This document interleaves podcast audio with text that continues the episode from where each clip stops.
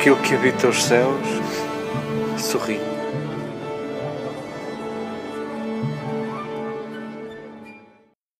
Queridas irmãs, queridas amigas,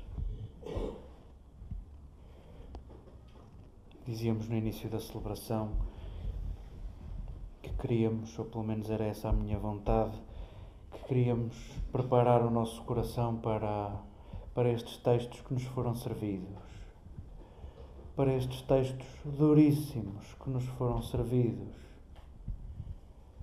e preparar o coração, uh, na minha proposta, seria como não deixar que estes textos me passem ao lado e como não arranjar justificações para que eles me firam.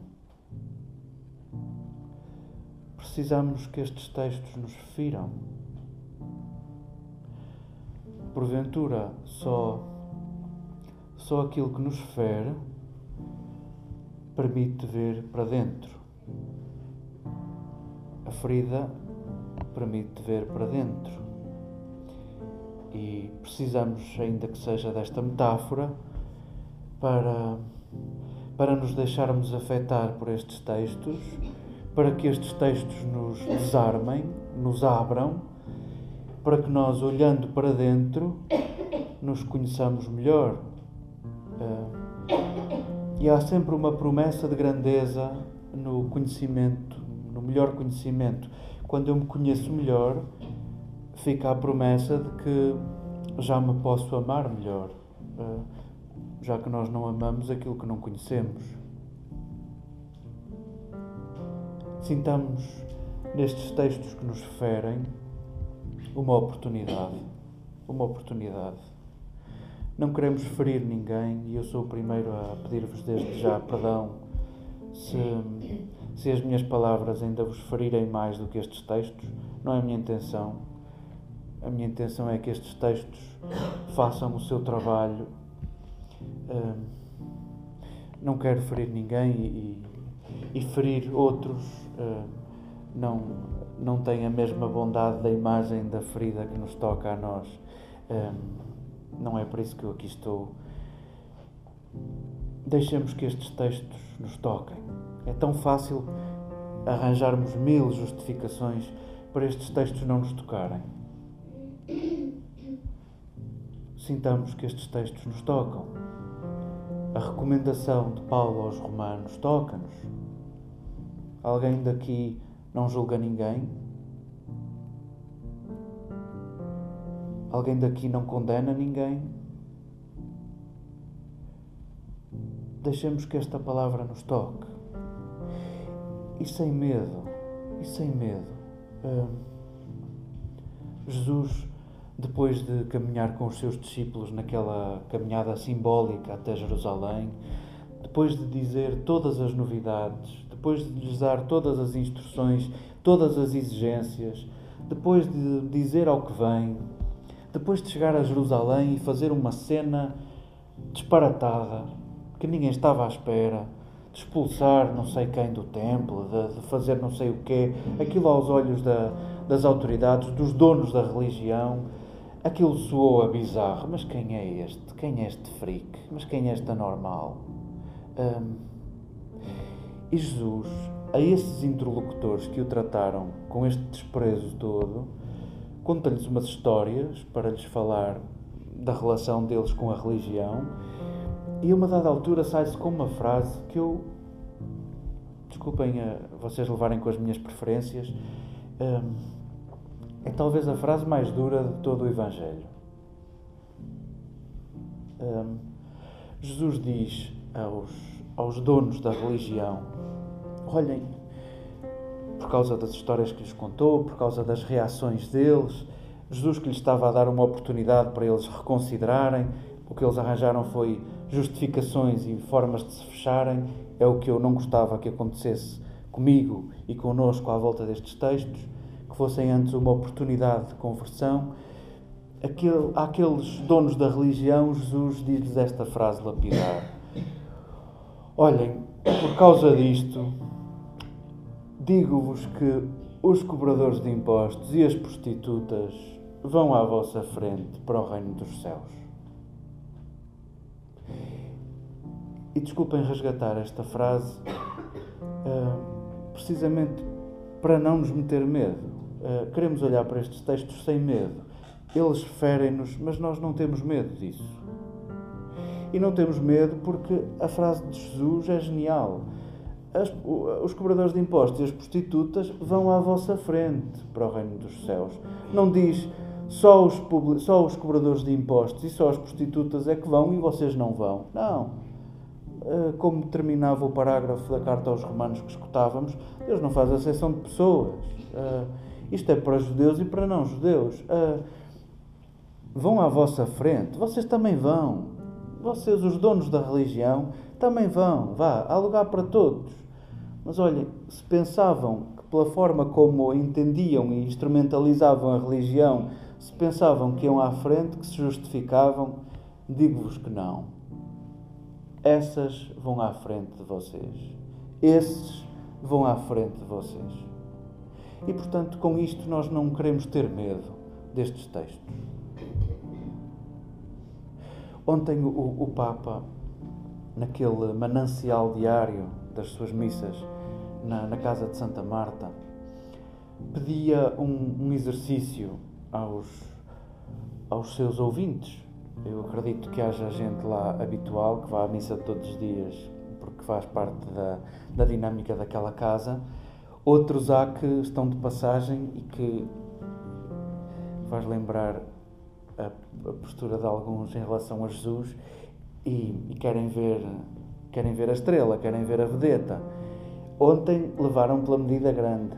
Ontem uh, se iam à espera de um de um, ponto, de um momento turístico e de uma atração turística, levaram um trabalhão para fazer, levaram um trabalho de casa imenso para fazer. Um, Francisco pedia aos seus ouvintes, a começar por ele próprio, um, o exercício saudável da autoacusação. Bem sei que o hebraico reserva o termo Satã para, para designar o, o acusador, o adversário, o opositor. E é claro que estamos sempre a falar de nós, estamos sempre a falar de humanos. Mas aqui não se trata de sermos opositores à vida de alguém, não sermos acusadores de outros, não queremos ser adversários de ninguém. Pelo contrário, este exercício pode bem ser uma possibilidade de de fazer caminho nós próprios, de nos conhecermos, de, de colocarmos palavras, de nos narrarmos a nós próprios. O exercício saudável da autoacusação. Uh, isto para. Ele explicava-se. Uh, se calhar nós podíamos dizer por outros termos, uh, nem que seja nomear aquilo que nós julgamos errado nos outros, nomearmos aquilo que fazemos, nomearmos é silencioso, não vamos dizer isto a ninguém. Mas é bom nomearmos, é bom dizermos num diálogo interior de consciência: hoje fui muito estúpido, hoje consegui condenar uma pessoa por uma coisa que eu de facto esforço-me em não fazer, mas estou sempre a fazer. Uh, hoje consegui hum, condenar uma coisa naquela irmã, naquele irmão, naquela pessoa que eu próprio faço e não consigo vencer em mim. Eh, que bom seria que isto fosse um exercício diário do nosso, do nosso exame de consciência. Um, isto porque o, o Papa dizia: isto é um bom remédio para vencermos a hipocrisia, e terminava ele: a hipocrisia mata, a hipocrisia mata sempre, a hipocrisia mata. Se quisermos dizer uma frase mais mansa, uh, a verdade vive e deixa viver. A verdade vive e deixa viver. E não deixa de ser verdade que a hipocrisia mata. Gostava, e já abusando da vossa paciência, eu gostava que pegássemos neste, nestes textos e, e que estes textos nos devolvessem a verdade que somos e que estes textos nos fizessem viver e fizessem com que nós deixássemos viver. a frase de Jesus que eu fui resgatar há pouco, dos cobradores de impostos e das prostitutas que vão à nossa frente para o reino dos céus, estou a dizer nossa frente, incluindo meu, também nesse grupo uh, pretencioso dos donos da religião. Eu não quero ser dono da religião. Uh, hoje precisa de tradução. Não vamos colocar os agentes da autoridade tributária uh, numa profissão idêntica à prostituição. Não. E também bem sabemos que a prostituição também não é toda igual. Há, há exercícios caprichosos de riqueza e há escravidão e há, e há falta de dignidade e há miséria e há espirais de miséria associadas a este exercício desta profissão ou desta atividade. vamos traduzir isto. Na nossa oração interior, no nosso exame de consciência, deixo-vos o que para mim também é desafiante. Quem é que vai à nossa frente que possa chocar-nos? Da mesma forma que Jesus escandalizou os donos da religião, hoje não nos escandaliza nada, nem os agentes da autoridade tributária, nem porventura uh, pessoas dedicadas à atividade da prostituição. Uh, quem é que nos chocaria se Jesus dissesse vai à tua frente para o reino dos céus? Porque muito amou, porque percebeu o que eu disse. Quem é que poderia chocar-nos? Eu, eu gostava que hoje nós orássemos por, pelas pessoas que nós, nesta casa, na capela, nós nunca oramos falo por mim, penitencio-me por mim. Gostava que orássemos por quem nós nunca oramos. Desde que, desde que a tradição católica, uma, uma certa tradição católica dominante, se decidiu a, a restringir a verdadeira religião a uma questão sexual, perdemos o jogo quase todo. Entramos por becos sem saída e deixamos Jesus a falar sozinho.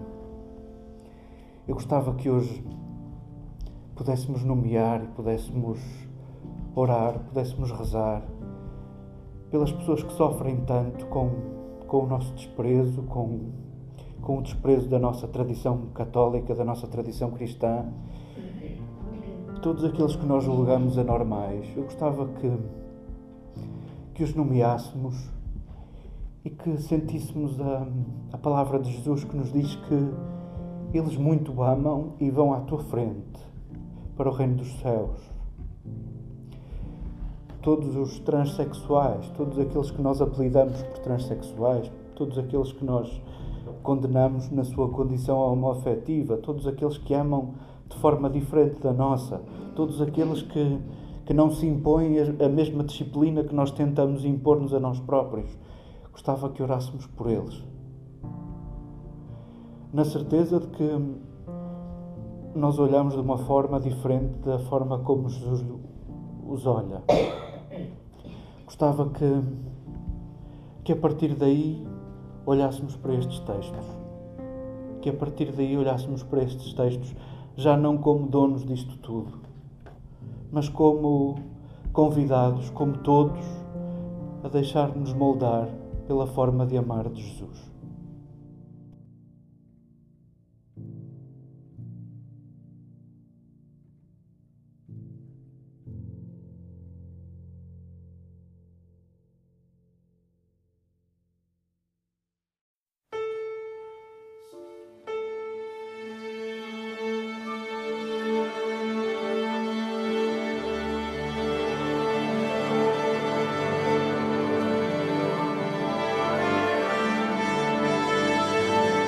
Aquilo que habita os céus sorri.